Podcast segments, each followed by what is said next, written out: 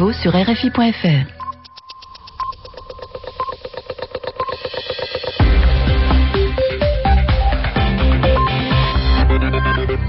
Merci d'écouter Radio France Internationale. Il est 20h temps universel, 22h à Paris, le journal en français facile.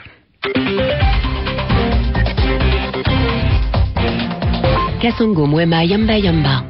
Avec Marina Lorenzo, bonsoir. Bonsoir à tous. Euh, Premier face-à-face, Barack Obama, dirigeant d'Amérique du Sud ce samedi à Trinité Tobago. Le président américain a offert à ses homologues sud-américains un type de dialogue nouveau avec son pays. Un nouvel attentat à la voiture piégée a fait 27 morts et une soixantaine de blessés ce samedi dans le nord-ouest du Pakistan. Les forces de sécurité ont bouclé le secteur proche de la frontière avec l'Afghanistan. En France, le secrétaire d'État à la Défense aux anciens combattants a lancé en Guyane un processus de reconnaissance des anciens combattants Mong.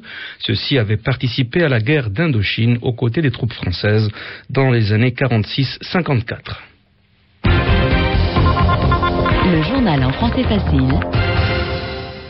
Le cinquième sommet des Amériques est entré aujourd'hui dans le vif du sujet avec les toutes premières discussions. Moment historique, la longue et vigoureuse poignée de main et les quelques mots échangés en espagnol entre Barack Obama et Hugo Chavez. Le président vénézuélien a offert à son homologue américain un livre intitulé Les veines ouvertes de l'Amérique latine qui raconte le pillage des ressources du continent au cours des siècles. Le président américain a appelé l'ensemble des pays américains d'Amérique du Sud à un dialogue neuf avec Washington.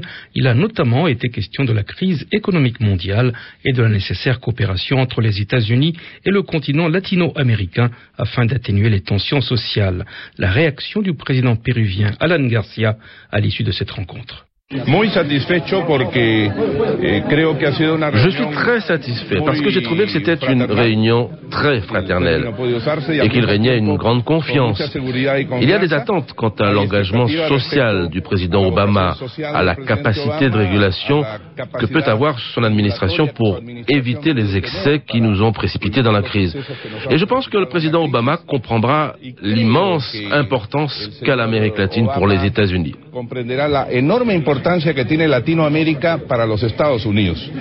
Il faut bien comprendre que nous ne venons pas ici dans une attitude revendicative ou pour mendier quoi que ce soit. Nous venons ici pour présenter les chiffres de nos économies et montrer que nous sommes des partenaires incontournables avec 45 millions de latinos installés aux États-Unis, un marché qui ne cesse de croître et des millions de travailleurs. Alan Garcia, le président péruvien, au micro de Stéphanie Schuller. Et puis cette suggestion du président vénézuélien Hugo Chavez, tenir le prochain sommet des Amériques à la Havane. Cuba, vous le savez, est exclu de la conférence. Barack Obama se dit très déçu par la décision de la justice iranienne de condamner à huit ans de prison la journaliste irano-américaine Roxana Saberi, accusée d'espionnage pour le compte des États-Unis. Cette condamnation est intervenue à un mauvais moment puisqu'en ce moment même se dessine un début de dégel dans les relations irano-américaines. L'Iran qui a choisi la sobriété pour célébrer ce samedi la journée de l'armée le défilé militaire ne comportait pas de missiles à moyenne portée théoriquement capables d'atteindre Israël. Et les 140 avions prévus pour survoler Téhéran ont été remplacés par quelques dizaines d'hélicoptères.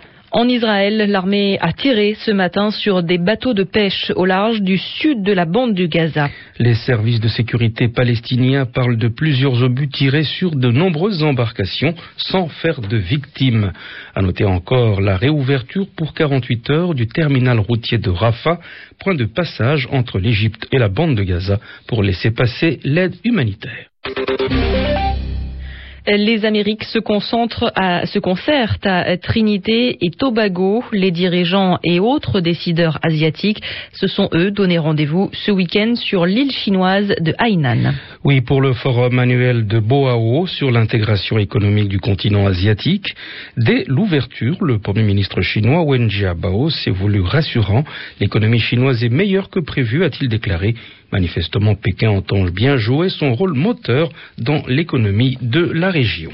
Un nouvel attentat suicide ce samedi au Pakistan. Au moins 27 policiers, soldats et civils ont été tués et une soixantaine d'autres blessés dans une attaque à la voiture piégée à Doaba dans le nord-ouest du pays. Les forces de sécurité ont bouclé le secteur situé à proximité des zones tribales pakistanaises frontalières de l'Afghanistan. Nadia Blétry. Situé en bordure de deux zones tribales, le district d'Angou est régulièrement le théâtre de violences. Ce samedi, ce sont les forces de l'ordre qui ont été visées. Un kamikaze a précipité son camion chargé d'explosifs contre un barrage de contrôle. Le checkpost se trouvait à l'entrée de la zone tribale d'Orakzai, devenue ces derniers mois une base arrière pour les militants extrémistes. Les victimes sont nombreuses et la plupart d'entre elles faisaient partie des forces de l'ordre. À travers les policiers et les militaires, c'est l'État pakistanais qui est clairement pris pour cible. Ce nouvel attentat survient au lendemain d'une déclaration du président Asif Zardari. S'adressant à la communauté internationale, le chef de l'État a réaffirmé vendredi qu'il entendait tout mettre en œuvre pour lutter contre l'extrémisme.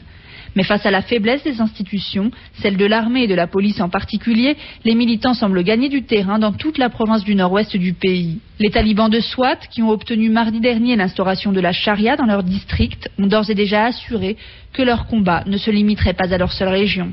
Nadia Bletri, Islamabad, RFI. Et puis les rebelles musulmans du sud des Philippines ont relâché l'un de leurs deux otages européens. Le Suisse Andreas Notter, cet employé du comité international de la Croix-Rouge, avait été enlevé il y a trois mois par les activistes du groupe Abu Sayyaf.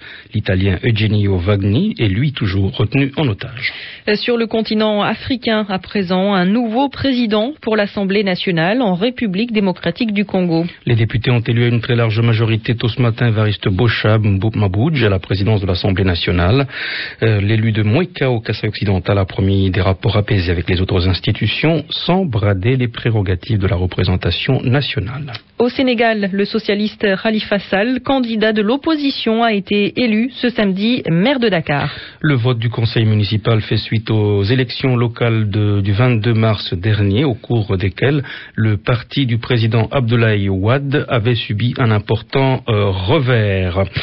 Et puis, nous allons parler de l'Union européenne, où doit se décider ce week-end de, l'envoi ou non de représentants à la conférence des Nations Unies contre le racisme, conférence qui commence demain à, Genève. Les États-Unis ont fait euh, aussi attendre leur réponse. Un désaccord avec certains pays musulmans sur le texte de la déclaration finale fait que euh, ces États, notamment euh, les États-Unis, menacent de ne pas s'y rendre. En France, à présent, le secrétaire d'État français à la défense et aux anciens combattants et a lancé en Guyane un processus de reconnaissance des anciens combattants Mong.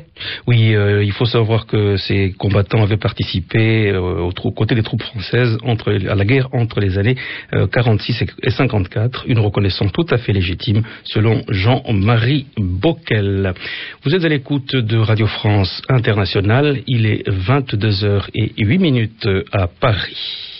Et à présent, le mot de la semaine, comme chaque samedi. Et c'est pirate et piraterie beaucoup de piraterie en ce moment, surtout au large des côtes de Somalie.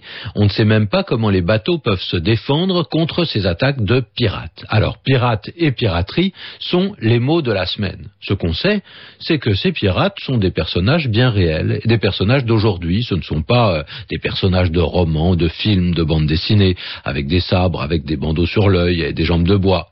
Mais les pirates modernes font à peu près la même chose que les pirates anciens, avec un armement différent. Ce sont des bandits, des bandits des mers, qui vont s'emparer des bateaux, qui vont prendre leur cargaison, c'est-à-dire tout ce que ces bateaux transportent, et l'équipage alors ça dépend, mais la piraterie souvent est très violente. Cette violence d'ailleurs peut se comprendre, s'expliquer parce qu'on est loin de tout lors de ces attaques en pleine mer. On est loin de la loi et loin de ceux qui la font respecter. Donc c'est la loi du plus fort qui va l'emporter dans ce banditisme particulier qu'on appelle la piraterie. Alors, on a aussi le verbe pirater, mais il a un sens différent. Pirater, ça ne veut pas dire se livrer à la piraterie, faire un acte de piraterie. En tout cas, pas sur la mer. Hein. Le mot s'utilise, par exemple, en informatique. On va pirater un logiciel si on le télécharge illégalement, sans l'acheter, sans le payer donc. On pirate des données informatiques quand on se les procure alors qu'on n'a pas le droit de le faire. Ou même on pirate un film, un disque, un jeu vidéo. C'est un genre de vol puisque c'est produits sont à vendre et qu'on les prend sans payer, qu'on les dérobe d'une certaine façon. Mais la technique de ce vol est particulière puisqu'on utilise les procédés de l'informatique pour s'approprier ce qui, en principe, était protégé. Le mot de la semaine, Yvan Amar.